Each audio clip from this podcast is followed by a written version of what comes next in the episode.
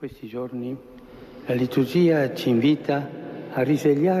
diesen Tagen lädt uns die Liturgie ein, in uns das Staunen über das Geheimnis der Menschwerdung neu zu wecken.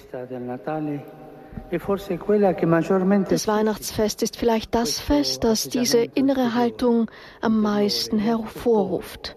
Staunen, Verwunderung, Kontemplation, wie die Hirten von Bethlehem, die zuerst die leuchtende Ankündigung des Engels erhielten und dann kamen und tatsächlich das Zeichen fanden, das ihnen angekündigt worden war. Das Kind in Windeln gewickelt in einer Krippe. Mit Tränen in den Augen knien sie vor dem neugeborenen Heiland. Aber nicht nur sie, auch Maria und Josef sind von heiligem Staunen erfüllt über das, was die Hirten von dem Engel über das Kind gehört haben wollen. Non si può celebrare il Natale senza stupore. Es ist wahr, man kann Weihnachten nicht ohne Wunder feiern. Aber ein Erstaunen, das sich nicht auf eine oberflächliche Emotion beschränkt, die mit der Äußerlichkeit des Festes verbunden ist, oder noch schlimmer mit einem Konsumrausch. Nein, wenn Weihnachten darauf reduziert wird, dann wird sich nichts ändern. Morgen wird das gleiche sein wie gestern. Nächstes Jahr wird das gleiche sein wie letztes Jahr und so weiter.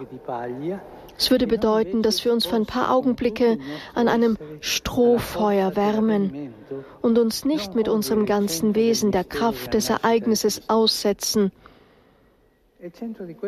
dass wir den Kern des Geheimnisses der Geburt Christi nicht erfassen.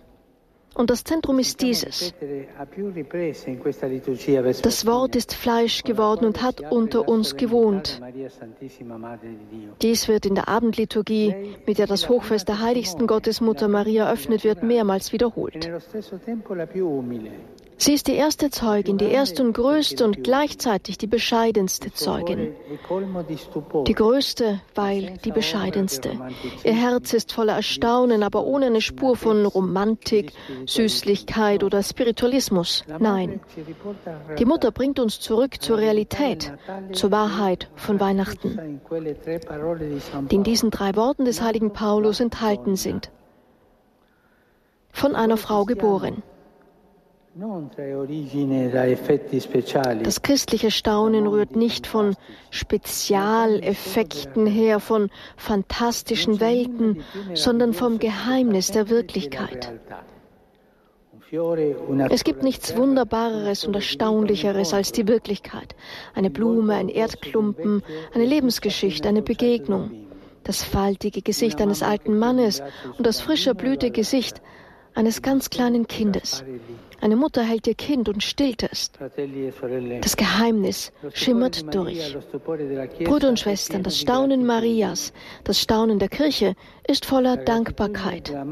Die Dankbarkeit der Mutter, die beim Anblick ihres Sohnes die Nähe Gottes spürt, spürt, dass Gott sein Volk nicht verlassen hat, dass er gekommen ist, dass er nahe ist, dass er Gott mit uns ist. Die Probleme sind nicht verschwunden, die Schwierigkeiten und Sorgen fehlen nicht. Aber wir sind nicht allein.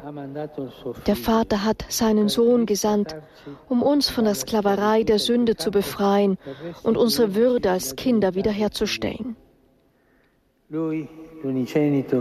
Er, der Einziggeborene, wurde der Erstgeborene unter vielen Brüdern und Schwestern, um uns allen, die wir verloren und verstreut waren, zurückzubringen ins Haus des Vaters. Diese Zeit der Pandemie hat das Gefühl der Verwirrung in der ganzen Welt verstärkt. Nach einer ersten Phase der Reaktion, in der wir uns solidarisch im selben Boot fühlten, hat sich die Versuchung des Jeder für sich ausgebreitet. Aber Gott sei Dank haben wir erneut reagiert, und zwar mit einem Gefühl der Verantwortung. In der Tat können und müssen wir Gott sei Dank sagen, denn die Entscheidung, für eine solidarische Verantwortung kommt nicht von der Welt, sondern von Gott, von Jesus Christus, der unsere Geschichte ein für allemal den Lauf seiner ursprünglichen Berufung aufgeprägt hat. alle Schwestern und Brüder zu sein, alle Kinder des einen Vaters. Rom trägt diese Berufung in seinem Herzen. In gewissem Sinn fühlt sich jeder in Rom zu Hause, denn diese Stadt birgt eine universelle Offenheit in sich. Das kommt aus seiner Geschichte, aus seiner Kultur. Es kommt aber vor allem aus dem Evangelium.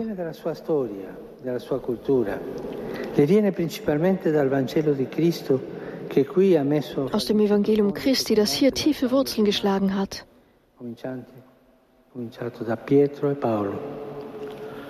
Begonnen von Petrus und Paulus. Aber auch in diesem Fall sollten wir vorsichtig sein. Eine gastfreundliche und brüderliche Stadt erkennt man nicht an ihrer Fassade, an schönen Reden, an hochtrabenden Veranstaltungen. Nein. Erkennbar ist dies daran, dass man sich täglich um die Menschen kümmert, die es am schwersten haben, um die Familien, die die Krise am stärksten zu spüren bekommen, um Menschen mit schweren Behinderungen und ihre Familien, um diejenigen, die jeden Tag mit öffentlichen Verkehrsmitteln zur Arbeit fahren müssen, um diejenigen, die in den Randgebieten wohnen, um diejenigen, die durch einen Misserfolg in ihrem Leben überfordert sind und soziale Dienste benötigen. Eine Stadt, die sich um alle ihre Einwohner und um alle ihre Gäste kümmert. Rom ist eine wunderbare Stadt. Niemals hört sie auf, uns zu verzaubern. Aber für diejenigen, die in ihr leben, ist sie auch eine anstrengende Stadt. Leider nicht immer würdig für ihre Bürger und Gäste. Eine Stadt, die manchmal verwirft. Die Hoffnung ist also, dass alle, die dort leben und die, die sich dort aufhalten, die arbeiten, pilgern oder Urlaub machen, sie mehr und mehr zu schätzen wissen weil diese Stadt die Schwächsten und Verletzlichsten aufnimmt, die Würde des Lebens, das gemeinsame Haus achtet. Möge jeder und jeder erstaunt sein, in dieser Stadt eine Schönheit zu entdecken, die ich als beständig bezeichnen würde, und die Dankbarkeit weg. Das ist mein Wunsch für dieses Jahr, sagt der Papst gewendet nicht zuletzt auch einen neuen Bürgermeister der Stadt Rom, der hier beim Tedeum anwesend ist. Schwestern und Brüder, heute zeigt uns die Mutter, Mutter Maria und Mutter Kirche, das Kind. Sie lächelt uns an und sagt, er ist der Weg, folgt ihm, habt Vertrauen, folgen wir ihm auf unserem täglichen Weg.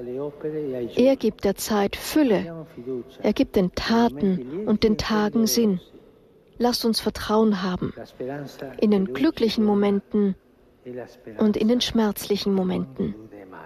Die Hoffnung, die er uns gibt, ist die Hoffnung, die nie enttäuscht.